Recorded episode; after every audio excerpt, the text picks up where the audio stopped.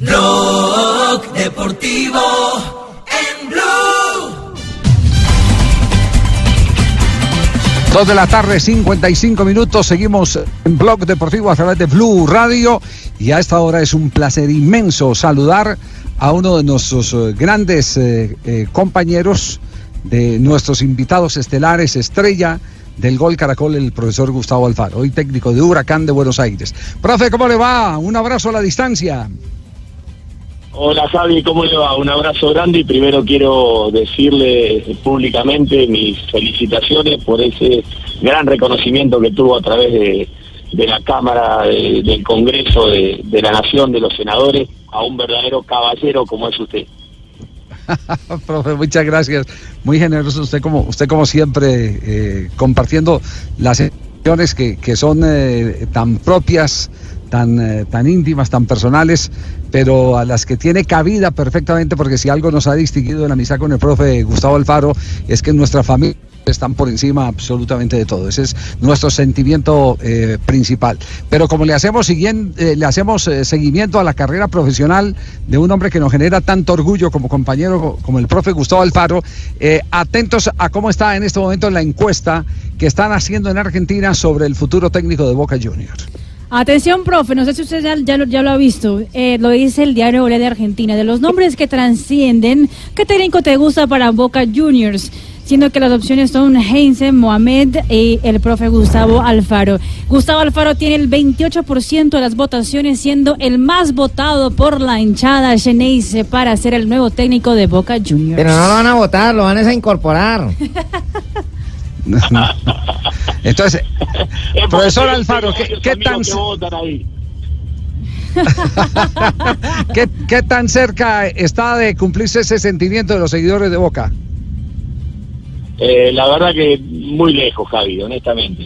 Hoy no, lo, no me lo he puesto todavía a analizar porque son no dejan de ser absolutamente trascendidos y obviamente que este tipo de situaciones cuando suenan eh, es raro que se puedan llegar a, producir, eh, pero conmocionan por todo lo que generan.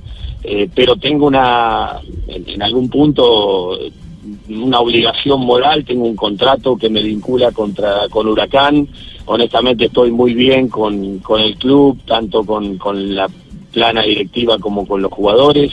Y si bien no hay nada al respecto, es, es una decisión difícil y compleja, pero veo que, que es muy difícil que yo pueda dejar eh, Huracán.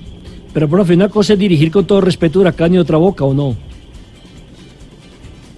Sí, pero hay, hay cosas que van más allá de, de- de- de las luces, de, de los privilegios, de un montón de cosas que pueden llegar a, a tener dirigir a, a un equipo tan importante como Boca, más que nada después de haber perdido una final y que calculo que irán con la sede de revancha para, para conquistar la Copa Libertadores que viene.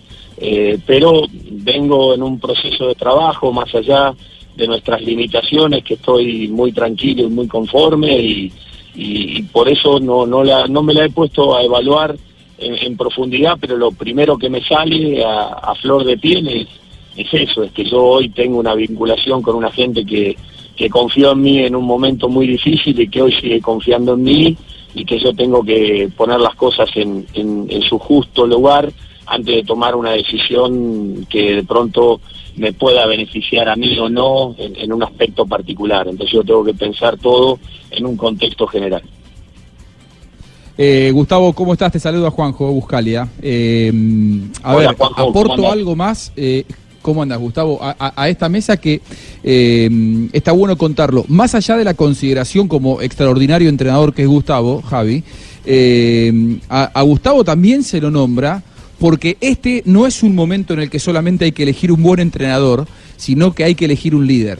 Que eso es muy importante. O sea, este momento de Boca, con una de las derrotas más dolorosas de su historia, para muchos hinchas la más dolorosa de su historia, a 48 horas de haber sucedido, muchos dicen, ¿quién es el entrenador que tiene la eh, conducción, el liderazgo, la espalda para bancarse ese vestuario y bancarse la bombonera ante el primer eh, resultado adverso? Y ahí es que aparece el nombre de Gustavo Alfaro como un hombre de personalidad, un hombre que puede bancar este momento. Me parece que eso también, Gustavo, más allá de que coincido con vos, hoy es difícil porque por cómo sos vos que vas a respetar el contrato con Huracán, y sobre todo por respeto a Guillermo Barros Echeloto, que por eh, unos cuantos días más todavía tiene contrato con Boca, aunque se sabe que no va a seguir.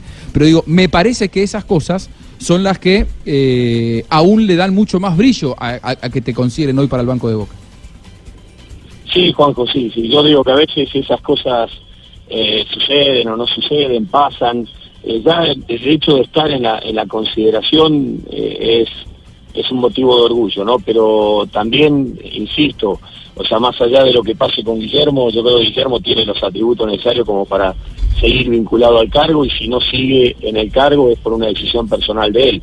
Viene de ser dos veces campeón y más allá de que haya, le haya tocado perder esta final, es un hombre del riñón de Boca y, me parece que eh, entiendo que va a haber una reunión el próximo jueves y, me parece que mucho va a depender de, la voluntad de Guillermo, pero más allá de eso, que es otra situación a, a analizar en otro contexto, eh, me quedo simplemente con eso, que a veces estas cosas, más allá de que se den o que no se den, el simple hecho que se instalen es, en algún punto actúan como para reafirmar las convicciones o la forma de proceder o, en, el lugar donde uno está plantado. Yo te aseguro, Juanjo, que más allá de eso, eh, el hecho de, este reconocimiento, como me, pasa de que un montón de hinchas de boca me empezaron a escribir y a pedir por favor, que me sorprende y realmente me, llena de, de de la misma manera que me pide la gente de Huracán que no me vaya y yo siento ahí el, compromiso con, mis jugadores y con la gente de Huracán.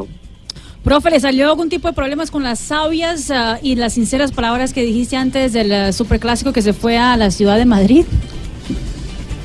Sí, Mari, ¿cómo andás? Eh, bueno, en este momento estoy yendo al Tribunal de Disciplina. Eh, Ah. Me han citado de oficio, eh, no sé por qué razón, pero bueno, eh, hace poquito, hace dos o tres días, festejamos 35 años de democracia en este país. Y yo creía que la censura había quedado eh, en, aquella, en aquel proceso nefasto para la historia argentina uno con respeto puede decir lo que piensa o lo que siente, más allá de que a veces siento que la pasión me envuelve, pero nunca me va a hacer perder el equilibrio de lo que es el respeto por el que está enfrente.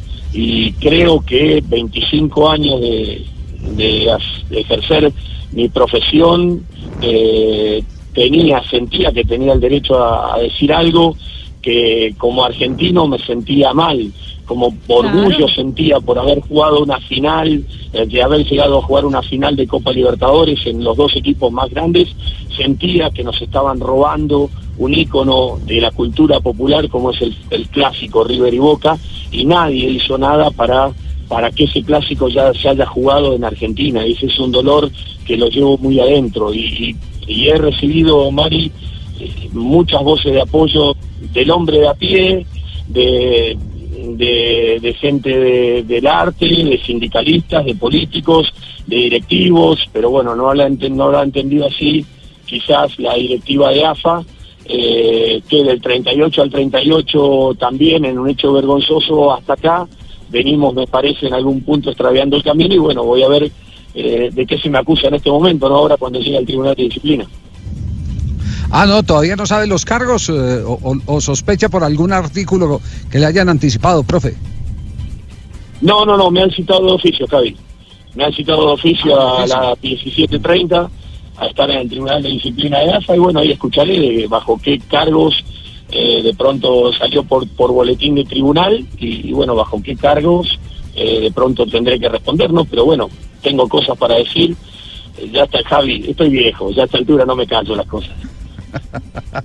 ¿Va solo o va con abogado? No, voy solo como viejo malo. Como viejo malo. Sí. Eh, profesor Alfaro, doctor Alfaro, aquí está el magistrado, uy, magistrado no, abogado, abogado en, en- en derecho penal. Eh, cualquier cosa, por favor, no duden en llamarme, cualquier solicitud, yo le voy a estar asesorando. Eso. Quédese tranquilo, el penal se lo vamos a clavar al ángulo, quédese tranquilo. Quédese tranquilo, sí, sí, sí, sí, sí.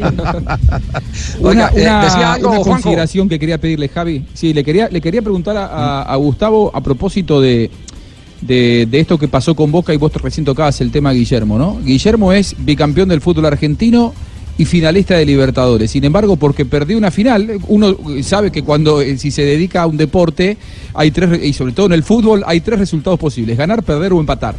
Eh, Guillermo es bicampeón del fútbol argentino, finalista de Copa Libertadores, semifinalista de la Copa Libertadores anterior y sin embargo parece que hoy es el primero de los inútiles eh, en la dirección técnica mundial. Si, nos sesgamos exclusivamente a estos términos, que sos o ganador o fracasado, me parece que es muy difícil, ¿no? Que el, mundo de nuestro fútbol, y ahí me hago cargo como argentino, en el que durante tantos años es el segundo, es el primero de los fracasados. Me parece que hay que empezar a cambiar un poquitito ese, ese mensaje, ¿no? También, Gustavo. Lo suscribo absolutamente, Juanjo. Yo creo que lamentablemente en nuestro país somos más exitistas que exitosos. Y es como que necesitamos más el reconocimiento rápidamente. Y la persona que es exitosa tiene paciencia para esperar que las cosas se produzcan y cuando se producen tienen realmente un impacto. Acá vamos detrás del éxito de manera locada y no medimos las consecuencias. Y somos eh, pasionales en un montón de cosas cuando tenemos que ser racionales en un montón de decisiones. Y muchas veces a nosotros como argentinos nos va como nos va. Y creo que muchas de las razones, y acá creo que va más allá de la cuestión estrictamente futbolista, futbolística, que como argentinos en algún punto sentimos orgullo y en otro como argentinos sentimos vergüenza, están estas cosas, ¿no? Eh, ¿De qué manera las analizamos? ¿De qué manera tratamos de justificarnos? ¿De, de qué manera tratamos de espiar nuestras culpas? Lo mismo ha pasado con la selección de pronto argentina.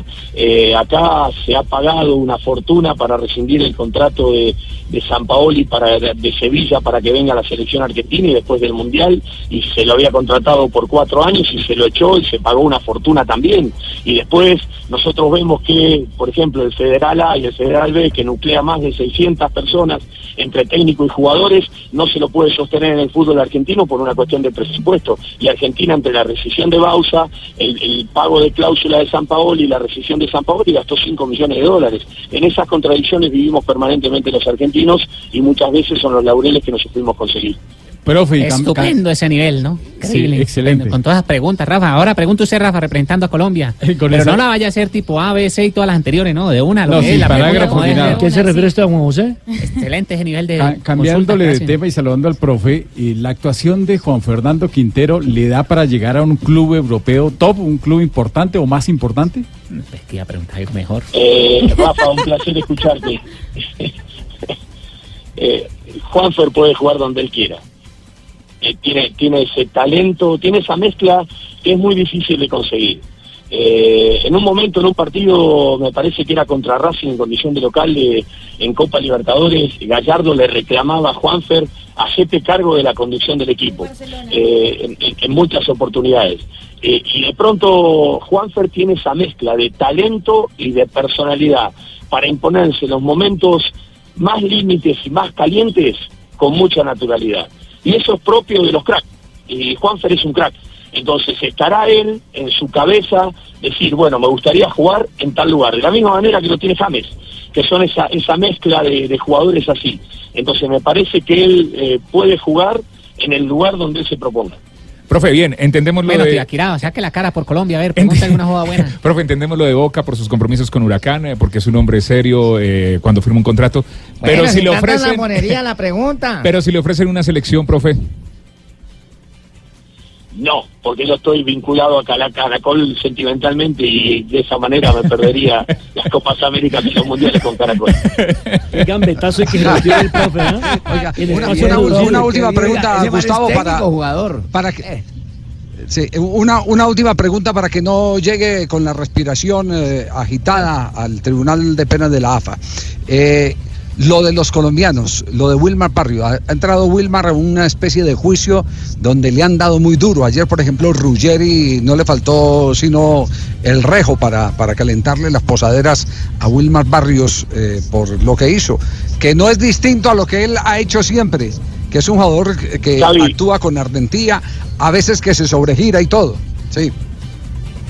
Para mí, para mí lo expulsaron más, Xavi, honestamente. Él va con vehemencia, pero va a disputar la pelota. Para mí el error es del árbitro. coincido, o sea, yo no, no, no, para mí está mal, mal expulsado. Él va con determinación y con vehemencia a tramar una pelota, pero va a trabar la pelota.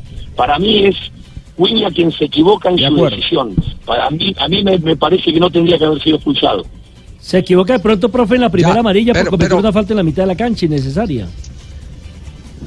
Sí, ahí sí, pero bueno, lo que pasa que hay que, es- a veces es sencillo decirlo desde afuera, pero hay que estar eh, en la piel de estos jugadores cuando se están jugando no únicamente una final, se están jugando una final contra el eterno rival. Y este es un escenario donde había, y, es lo que pasa hoy, hay paraíso o infierno, no había purgatorio, entonces el que perdía no tenía purgatorio. Y eso es lo que pasa, entonces hay que entender eh, eh, esa en algún punto demencia, ese exceso de temperamento que a veces se pone de manifiesto, porque no era una final únicamente, era una final contra el eterno rival, una situación que para mí puede ser única y quizás irrepetible, no sé, se puede encontrar en otra fase, Claro, pero no es- sé es si que- en una final. Es que hay, profe, es que ahí es donde está el juicio. El juicio, más que en la calificación de la falta, si era eh, necesario el que derrochara tanto de lo que se puede perdonar en un partido común y corriente o en un campeonato donde tener la oportunidad de la revancha. Este era un partido sin revancha.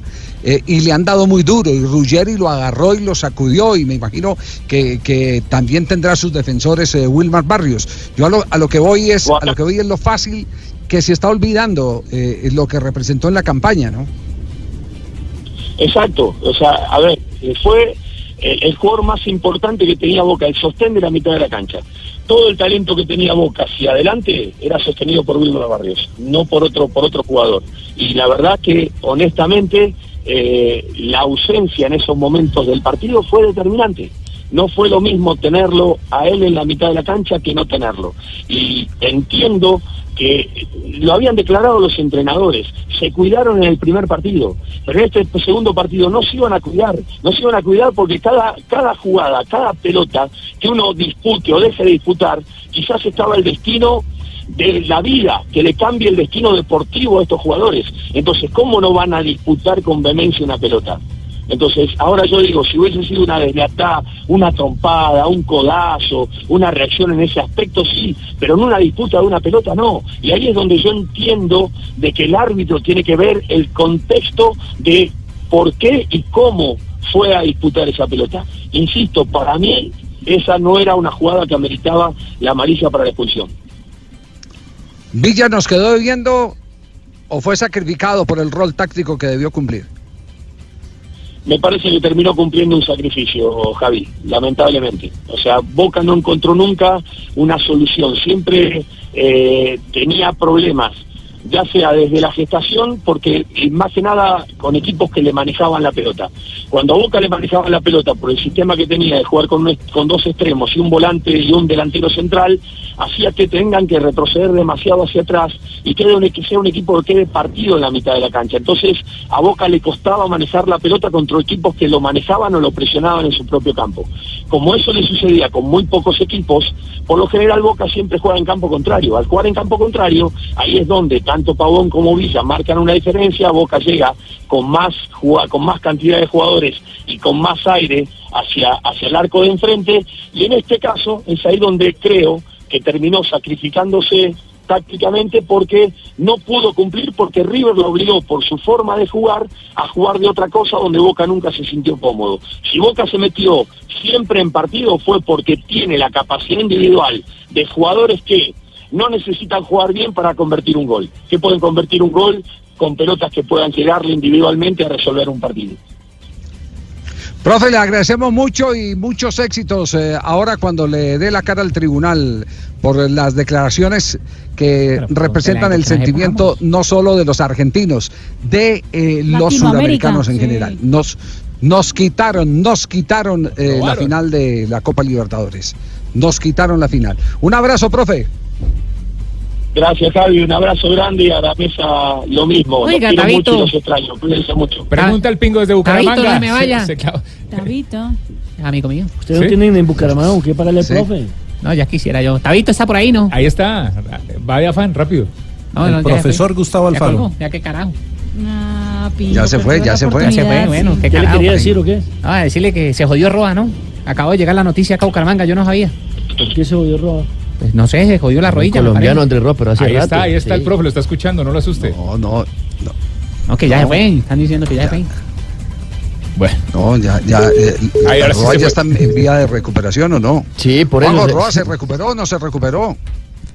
Eh, eh, está para volver, lo que pasa que terminó el, el calendario, ahora están de vacaciones y volverá a jugar recién en la pretemporada, volverá a trabajar en la pretemporada, pero está bien. Ve, acá acabo de llegar la noticia Bucaramanga. que venía por tierra. Apenas llegó. ¿En, en qué se la mandarían, eh, Pingo? Primera vez que llega tarde esa acá, porque ustedes nosotros tenemos la primicia siempre, Javiercito. No. Ah, ya. Ah, bueno. De pronto demoró por tanta pregunta de Juanjo. Que usted sabe que la pregunta de Juanjo. Tenemos-. Tenemos, a esta hora comerciales en Blog Deportivo.